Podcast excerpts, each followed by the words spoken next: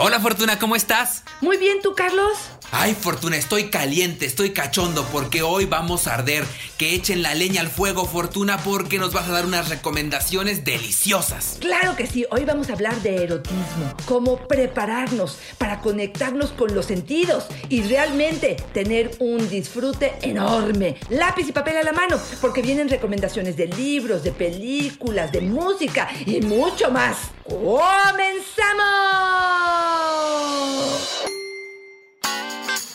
Dichosa sexualidad.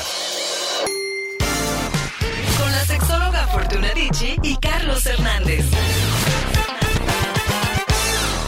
Ay, Fortuna, yo traía muchas ganas de un episodio de estos, un episodio caliente, que se queden a escuchar todos los que tengan ganas de pasión, Fortuna, de meterle enjundia a la relación de pareja, al sexo, Fortuna, de innovar, porque hoy nos vas a dar unas recomendaciones prácticas deliciosas, ideas, libros, películas, de todo, Fortuna, no hay pretexto para encender la llama, aunque estemos en el encerrón, Fortuna. Claro que sí.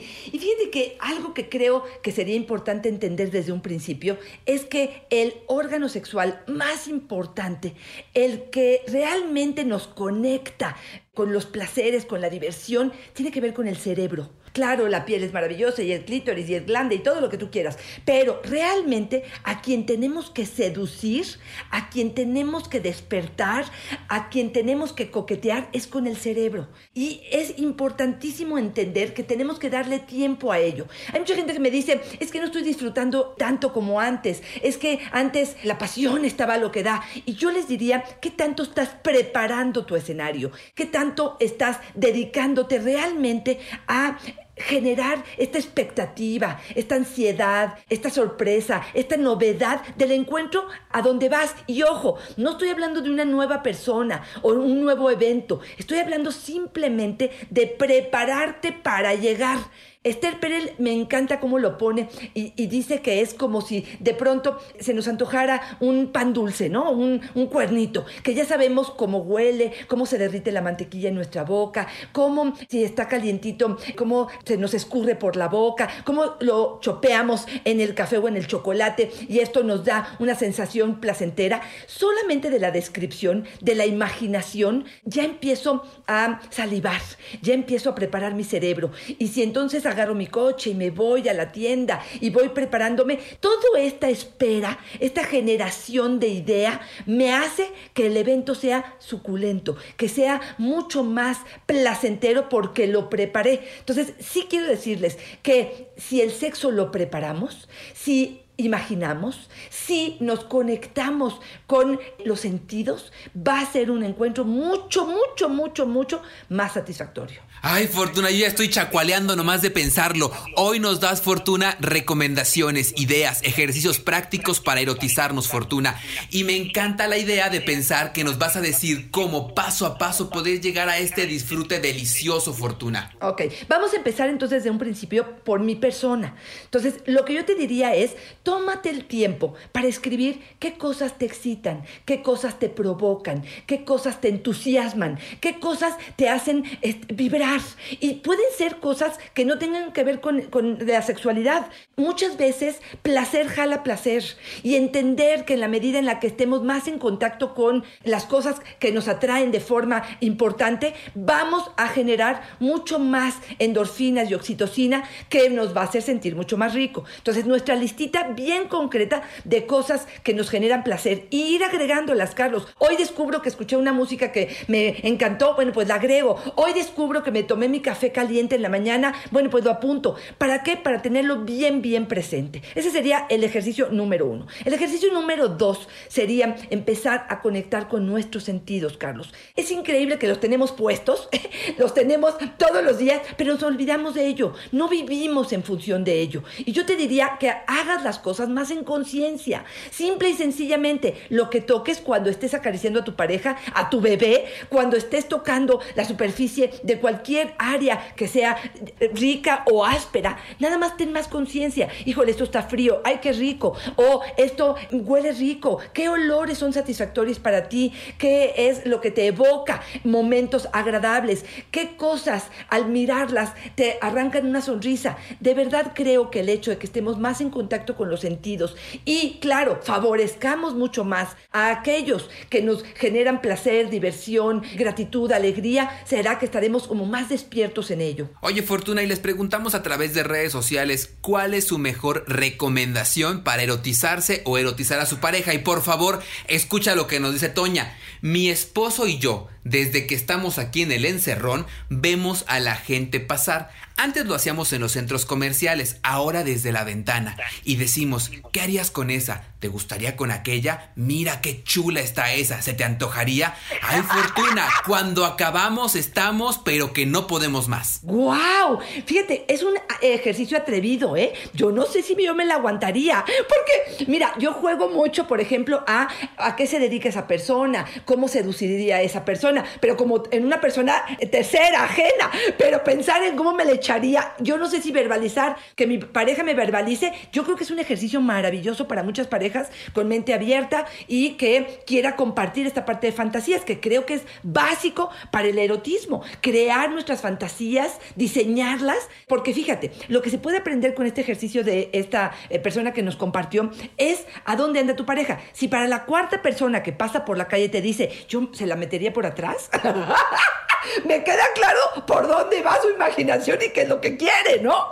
Y, me encanta Fortuna porque justamente creo que nos puede servir también para hablar de temas y poner límites. Exacto, Porque tal exacto. vez a lo mejor en la conversación te está diciendo justo, se me antojaría hacer eso. Claro. Y sí, Fortuna, porque a lo mejor eso nos puede servir para saber si la otra persona me va a pedir una cosa rarísima porque lo está viendo y a lo mejor es como un antecedente para decir, así como él me lo está planteando suavecito, yo le digo suavecito, ¿sabes qué? La neta es que yo por atrás, si no le entro, ¿no? Totalmente de acuerdo. Y ya que estamos en los cinco sentidos, sí te diría que vale la pena buscarle pues la belleza, mimar tu cuerpo, realmente acariciarlo. Y fíjate, Carlos, un ejercicio que yo hago en, el consultorio, en terapia, de forma breve, cuando de pronto el deseo está disminuyendo, es que se acaricien mutuamente. De verdad, Carlos, lo dejamos de hacer hace mucho tiempo. Nos vamos directo a genitales y a otras cosas, pero acariciarnos mirándonos a los ojos, realmente acariciando nuestro cuerpo. Y ni siquiera estoy hablando de zonas erógenas primarias, estamos hablando de secundarias, a lo mejor nada más con la palma de la mano, con los dedos, con la punta de la lengua, con besos intensos. Y fíjate, probablemente es la misma caricia que haría en otro momento, pero la intención que le estoy poniendo el mindfulness, el aquí y el ahora. Y ojo, las caricias en ese sentido, cuando hablamos de erotizar, no es masaje y tampoco son cosquis. Es llevar la energía erótica que tengo yo y que quiero transmitir a través de tu piel. No estoy hablando de querer masajear para que tú te relajes. Es esta energía poderosa que yo tengo de amor, de pasión, de placer, de disfrute, la voy a transmitir con la caricia que voy a hacer. Importa dónde esté acariciando, Carlos. Quizás estoy acariciando tu mano también, pero voy a transmitir ese deseo que me invade y lo que estoy queriendo transmitirte. Ojalá la pasión sea como la te estoy hablándola, porque si es nada más algo demasiado tibio o muy tierno, bueno, es muy válido, pero es, es una forma también de comunicarnos, ¿no? Oye, Fortuna, yo te escucho y pienso que este tema también de la pasión tiene un poco de subjetivo. Es decir, un poco como de ser un poco intuitivos y sentir qué le está gustando, qué no le está gustando, pero debe haber también una comunicación muy clara, porque de otra forma podemos solamente estar jugándole al adivino y no saber y pensar toda la vida que le encantaba que le mordiera algo y a la mera hora resulta que le dolía y que no le gustaba tanto. Por ejemplo, Estela nos dice, eh, nada más erotizante que los besos cachondos con música sugerente. Me encanta esa de Bésame en la boca de Ricardo Montaner. Nomás de decírtelo me mojo. Y yo pensaba cuando busqué rápido la canción y pensaba y decía, wow, a lo mejor ella sí, pero si yo fuera su pareja me duermo. Con el Bésame en la boca de Montaner, yo me quedo jetón y a lo mejor es bien diferente lo que para mí está significando y puedo estar yo así en el superclímax fortuna y a lo mejor mi pareja también está diciendo, híjole, la neta es que eso ya me dio flojera. Totalmente de acuerdo. Y fíjate, ¿eh? a mí me ha pasado que lo que probablemente en un principio se hacía, después de algún tiempo ya no es tan erótico. Tenemos que estar eh, innovando, tenemos que estar proponiendo cosas distintas porque claro que cambiamos y claro que nos aburrimos de lo mismo. Entonces estoy totalmente de acuerdo, replantear constantemente esta situación. Con la música mucho me pasa y es una de las propuestas también que traigo el día de hoy. Eh, por ejemplo, de pronto escuché la bachata. Vi en algunos bailes que pudieran hablar de ello. Y bueno, la forma en que se movían. Cuando empecé a traducirlo en mí y empecé a bailar como si quisiera repetir estos movimientos, me di cuenta que no es tan sencillo. Claro, verlo puede ser muy erótico, pero de pronto a lo mejor este, chocan las caderas, no me sale el movimiento como yo quisiera. Pero bueno, el baile sería otra probablemente de las propuestas cuando hablamos de erotizarnos. Pero aquí te diría que puede ser tan poco erótico como que uno esté muy alto y el otro muy chaparrito, que el área donde estemos a lo mejor intentando bailar no sea el apropiado, que eh, para el, el otro no le guste bailar o no sea buen bailarín y le parezca absurdo lo que estamos haciendo. Pero bueno, un quitarnos la ropa poco a poco, con un poco de música, que para los dos sea algo erótico. Fíjate, me metí a varias páginas donde hablaba de música erótica. ¿Y qué crees, Carlos? No me pareció que las recomendaciones generales me empataban a mí. Entonces, me parece que una labor importante sería probablemente buscar qué canciones para ti son eróticas, a lo mejor agarrar dos o tres y ponerlas como em, propuesta en un principio para ver si a través de la, del baile pudieran moverse, porque sabes qué pasa con el baile, se respetan espacios o no se respetan, se invaden espacios. Puedo aprender a eh, dejarme llevar por ti o aprender a soltarme y realmente controlarte y decirte cómo a mí me gusta, qué tan fuerte, qué tan firme quiero agarrarte. Entonces puede ser un preludio para algo interesante o puede ser algo que bloquee lo que viene. ¿eh? Y ahí poner como una de nuestras máximas, Fortuna, que justamente, ¿no? Los gustos, los placeres, incluso las fantasías, se desarrollan en función de nuestro contexto social, ¿no? De nuestro contexto cultural. Y entonces todos somos diferentes. Entender que a lo mejor a mí me excita la bachata, pero alguien más oirá la bachata y dirá, a mí la neta no se me antoja nada y qué es eso, ¿no? Y a lo mejor como a ella se le antoja, bésame en los labios y yo digo, Nel, o sea, yo quiero algo más cachondo, ¿no? Oye, Fortuna, y justamente ahora que hablamos de conversar todo con la pareja, de llegar a acuerdos y tal, te quiero contar lo que nos dice Candina. Mi mejor recomendación es agarrarlos de los testículos y apretarlos un poquito, como si estuviera probando aguacates. Ellos se vuelven locos.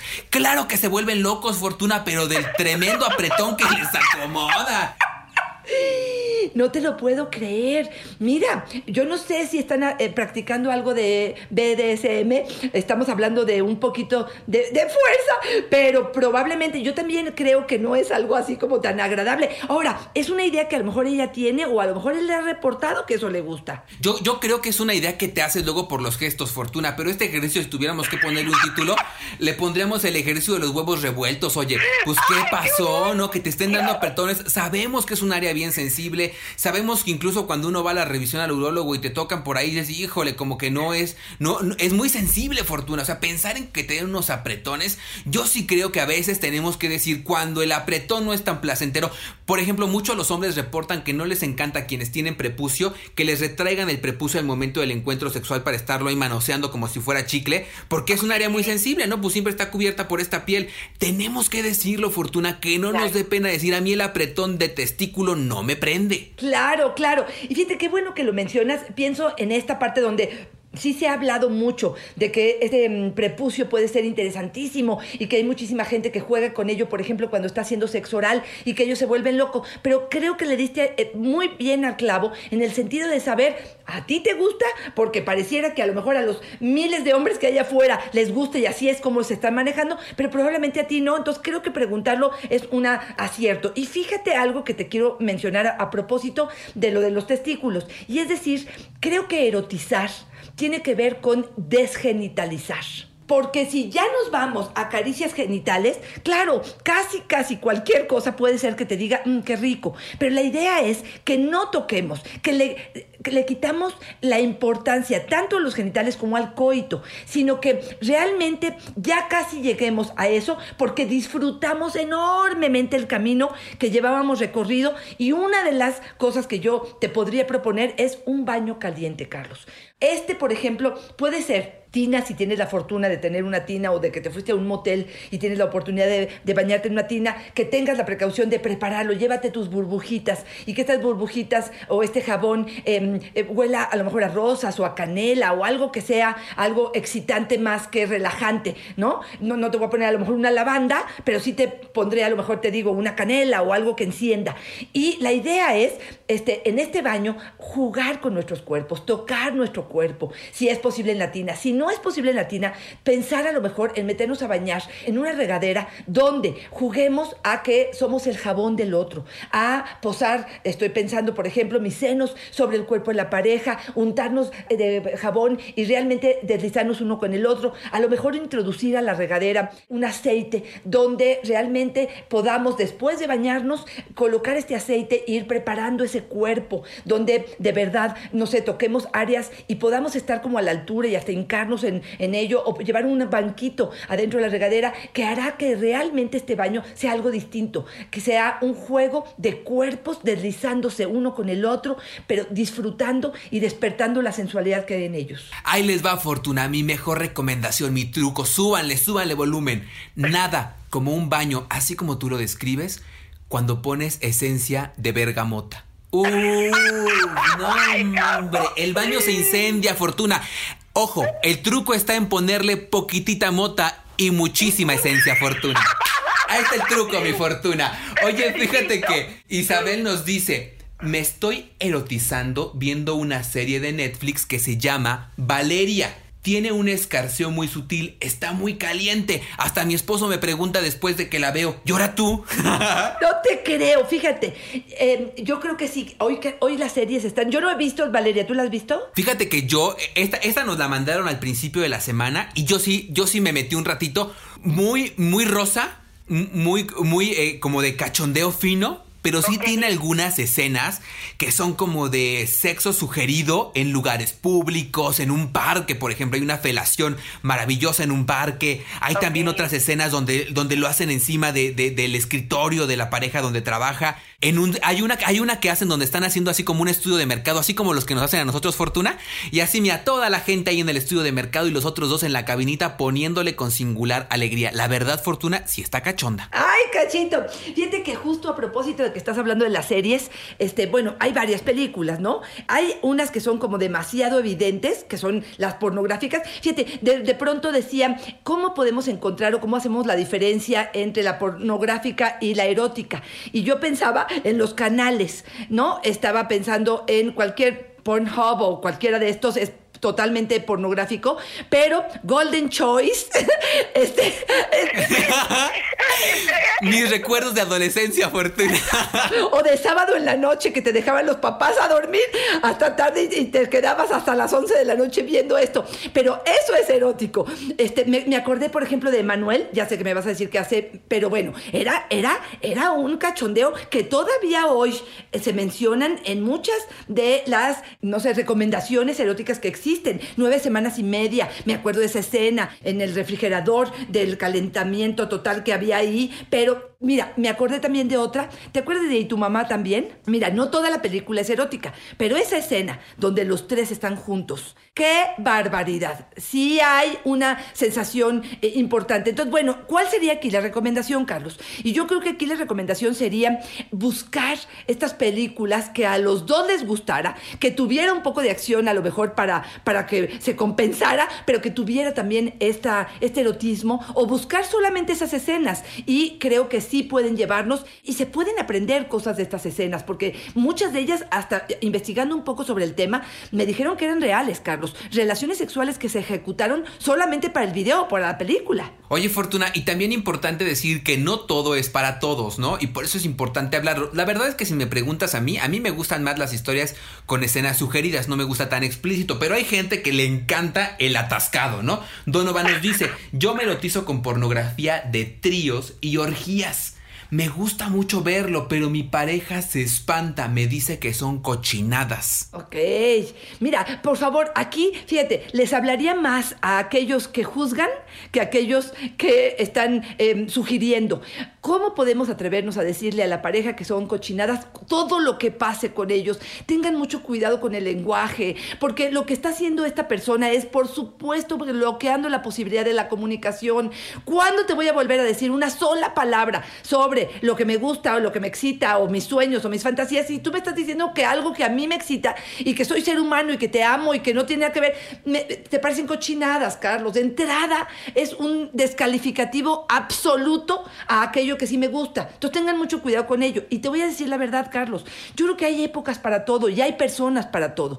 Eh, eh, creo que esta persona que le gustan las orgías y que eh, le, excita la pornografía de tríos, tiene mucho que ver con lo que lo que está soñando, la fantasía que está llevando a cabo. y, es muy válido y es placentero, qué maravilla. No tiene que compartirlo con la pareja, que sea algo privado, íntimo, que solamente está disfrutando él o ella y que no tiene que compartir al, al 100%, Carlos. Que a mí lo que sí me gustaría resaltar ahí es que justamente creo que siempre tenemos que cuidar las formas en que verbalizamos nuestros deseos, pero y, también nuestros puntos de vista, pero también resaltar la posibilidad de decir que no, ¿no? Tenemos derecho a decir, eso no me gusta, pero a lo mejor no le dices, oh, son cochinadas, sino que le dices, oye, la neta es que a mí eso no me late tanto, pero ¿qué tal si vemos algo intermedio? Podría ser, ¿no? A lo mejor para negociarlo. Pero sí decir, tenemos derecho a decir, la neta es que eso a mí no me viene. Nos dice Chinita, a mí me enloquecen cuando me dan besitos cortos en el cuello rumbo a la oreja.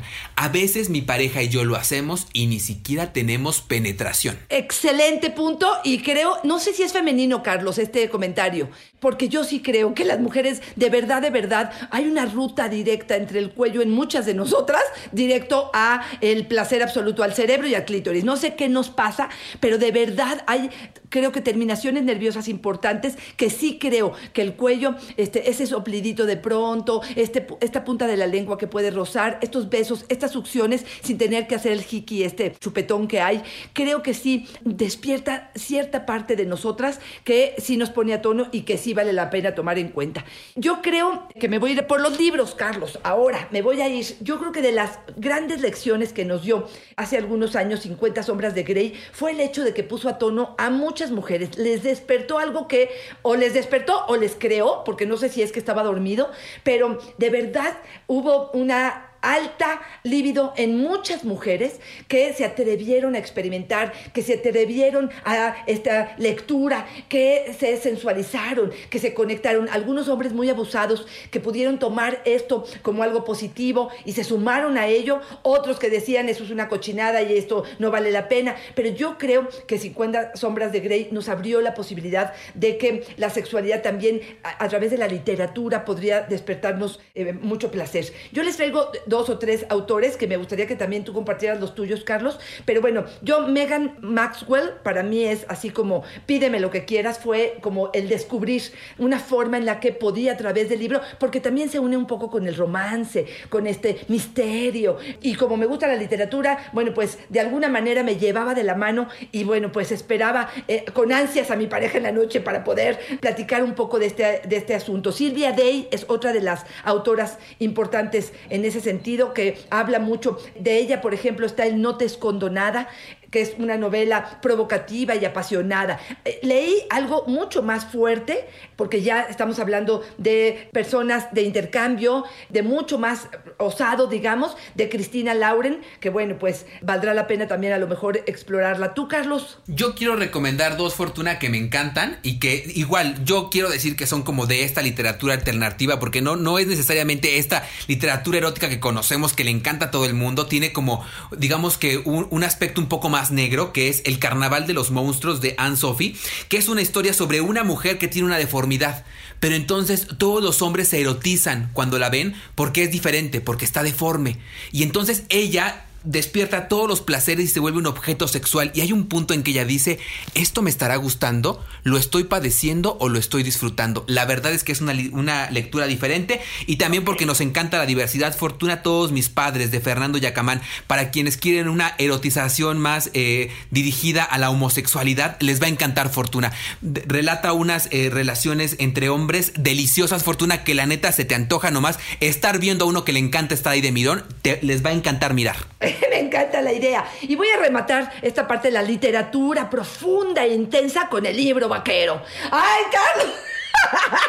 Mira, tengo que decírtelo, te lo tengo que decir, que para muchos, no sé si porque así lo aprendieron, no sé si es sugestivo, no sé lo que tú me quieras decir, pero para muchos esto es erótico. ¿Y qué me importa? Yo no voy a juzgar lo que para ti es erótico o cómo es que aprendiste a hacerlo o qué es lo que eh, te da sentido. Lo que me importa es el resultado de la emoción que está causando en ti. Entonces, si para ti el libro vaquero es algo que te excita, mi corazón, a leerlo o a verlo, ¿no? Oye, Fortuna, ¿te puedo confesar cuál fue mi primer artículo de erotismo de la vida? A ver, por favor. Los catálogos de Avon Fortuna. Ay, ya, Carlos, Sí, no, sí, no, yo estaba no, muy muchachito no. y veía a las, a las señoritas que salen en el catálogo de Avon en lencería y decía, Jesús mío, ¿qué es esto que mi cuerpo está sintiendo? Delicioso, Fortuna. ¿Estás Mira cómo el erotismo serio? está en todas partes. Sí, Fortuna, sí. No, Carlos, no, Carlos. No, bueno, pues ya sé por qué entonces estamos en diferentes planos tú y yo. Yo, eh, o sea, lo primero fue creo que a los 10 o 11 años que cayó una revista probablemente pornográfica este, en mis manos y bueno, fue el agasajo del agasajo. Oye, Fortuna, quiero que nos eches luz en esta que es una de las que nos comentan con mucha frecuencia y que siempre nos resulta muy importante hablarlo y decir que todo debe ser con mesura y consensuado y tal, porque nos puede poner en un riesgo, nos dice Paola. Nada para erotizarte como algunas drogas. Y nos pone una lista, Fortuna, bien grande de drogas que ni les digo para no hacerles promoción, pero dice, eso sí te erotiza y te pone muy cachondo. A ver, mira, es muy importante esta y vamos a ser bien claros y vamos a ser bien honestos. Lo que estas drogas de forma general, mm, eh, sin querer adivinar, hacen es que hipersensibilizan, digamos. Te un poco lo que hace también la parte del alcohol, ¿no? Que te relaja, eh, te desinhibe, te hace prolongar a lo mejor los tiempos. Estoy pensando en la marihuana, que de pronto sientes que las cosas van más despacio, aunque el tiempo eh, transcurre de la misma forma, este, es más lento. Estás, eh, los, los sentidos están más despiertos. Entonces, si hablamos que para evocar la- el erotismo tiene que ver con contactarnos con los sentidos. Y lo que hace la droga es quitarte este velo de todas las protecciones, culpas, miedos, em, em, trabajo que traemos porque te relajan y te despiertan y te permiten eh, aflorar esta sensualidad, bueno, pues claro, por supuesto que no dudo que estas drogas pudieran conectarte, me parece, ¿sabes cómo? Como el pase barato, el pase rápido. Me parece que es el poco esfuerzo, la flojera. Es como en la pornografía, ¿no? Pues en la pornografía, pues lo tienes ya directito, no tuviste que hacer ningún esfuerzo por eh, eh, todo el proceso, que es muy delicioso y que creo que te lleva a otras partes. Aunado a eso, dos factores que para mí con la droga son importantes. Uno, la adicción. ¿Por qué? Porque una vez que vivas esta experiencia maravillosa, cuando en tus cinco sentidos estés tratando de igualar lo que sentías cuando estabas con la droga, te va a ser absolutamente imposible igualarlo. Y eso me hace acercarme cada vez que voy a tener un encuentro a la droga y me parece sumamente, sumamente riesgoso. Y a mí lo que me parece también, Fortuna, es que no usemos el síndrome de la chimoltrufia, ¿no? Porque luego decimos nosotros, ay, pero pues si nomás son drogas sexuales, porque en mucho en el trabajo con jóvenes, Fortuna es lo que nos dice, ¿no? En realidad no son drogas, son drogas sexuales, son drogas. Y crean una adicción. No lo disfracemos, no usemos eufemismos y no digamos, esto no es una droga, es una droga. Y sin, y sin mostrarnos mochos, ¿eh? Fortuna, cada quien decide sobre su sexualidad, su vida, lo que quiera. Lo que sí es importante es que cuando le entremos, le entremos con conocimiento de causa, con realidad, diciendo, esto es una droga y podría crear adicción. Punto. ¿Le quieres entrar? Claro, y las consecuencias, Carlos, porque por más estudios que reviso y reviso y reviso y salen constantemente, lo que sí nos dicen es personas que consumen frecuentemente, incluso la más ligera, que sería la marihuana, no sé cuál es tu lista, pero bueno, de las más ligeritas que te dicen es que todo mundo lo hace y que lo hacen de forma frecuente, disminuye en un 30%. Está comprobado científicamente la em, eh, fertilidad en muchos hombres. Entonces, bueno, pues si es algo que tienes que saber, que medir y que, bueno, pues aunado a muchos factores más, pudiera ser algo determinante en tu vida. Entonces, vamos a ser honestos, me parece que el trabajo que podemos llevar a cabo, probablemente con nuestros sentidos, con nuestra intención, con el baño caliente, con dedicarnos, con la caricia eh, constante, con la imaginación, con la fantasía, me parece que sería un trabajo mucho más mm, con mejores resultados que solamente depender de esta parte de la droga. Y bueno, Fortuna, pues ahí está la información, ya cada quien que decida. Y te quiero decir, las estrellitas que nos acaban de poner, dos de los comentarios que nos envían, que es por un lado Pimienta, que nos dice, descubrí el succionador de clítoris gracias a ustedes y es guau para erotizarnos, nos dice. Y también Chilanga nos dice, para erotizarnos hicimos lo que recomendaron en uno de los episodios, usar papel aluminio para hacer vibrar al pene. Nos encantó. Subió el consumo de papel aluminio en esa casa, Fortuna.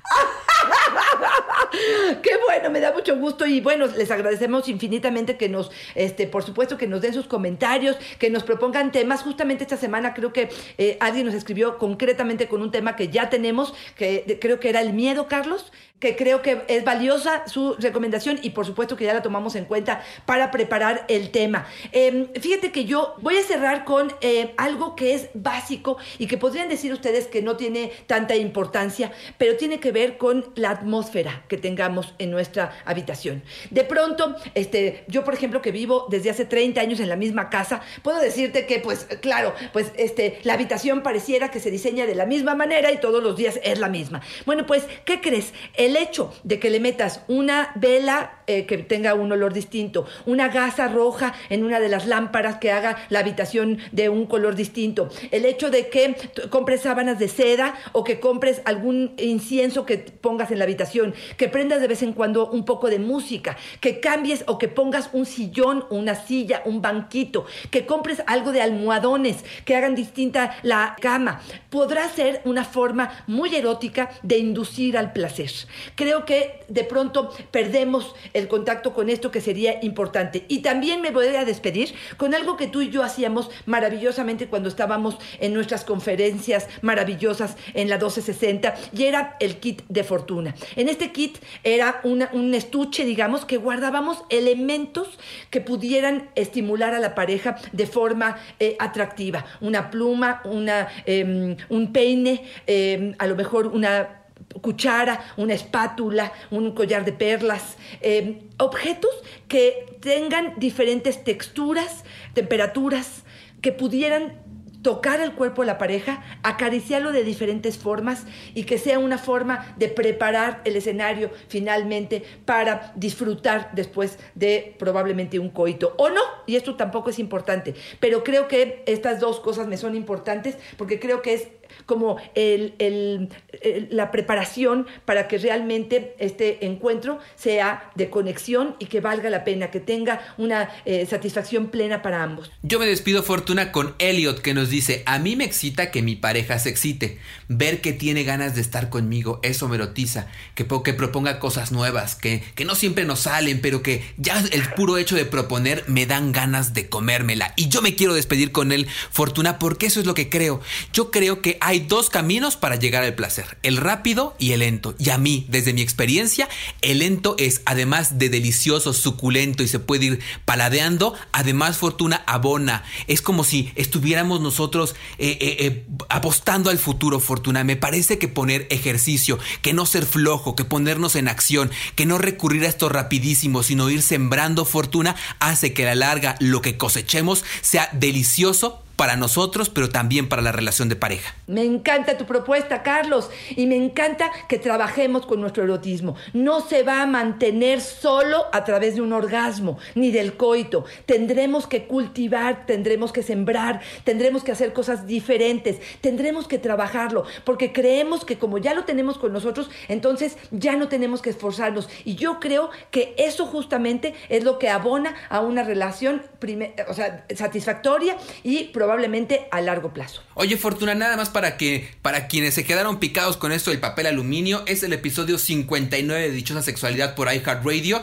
que es ideas cachondísimas y novedosas para un sexo insuperable. Ahí viene lo del papel aluminio, Fortuna, y otras locuras que nos han dicho que les ha servido, pero mira, que terminan de verdad como higos, Fortuna, cuando acaban el episodio. Y justamente que estamos hablando de música, quiero recomendarles el episodio 38, música para hacer el amor.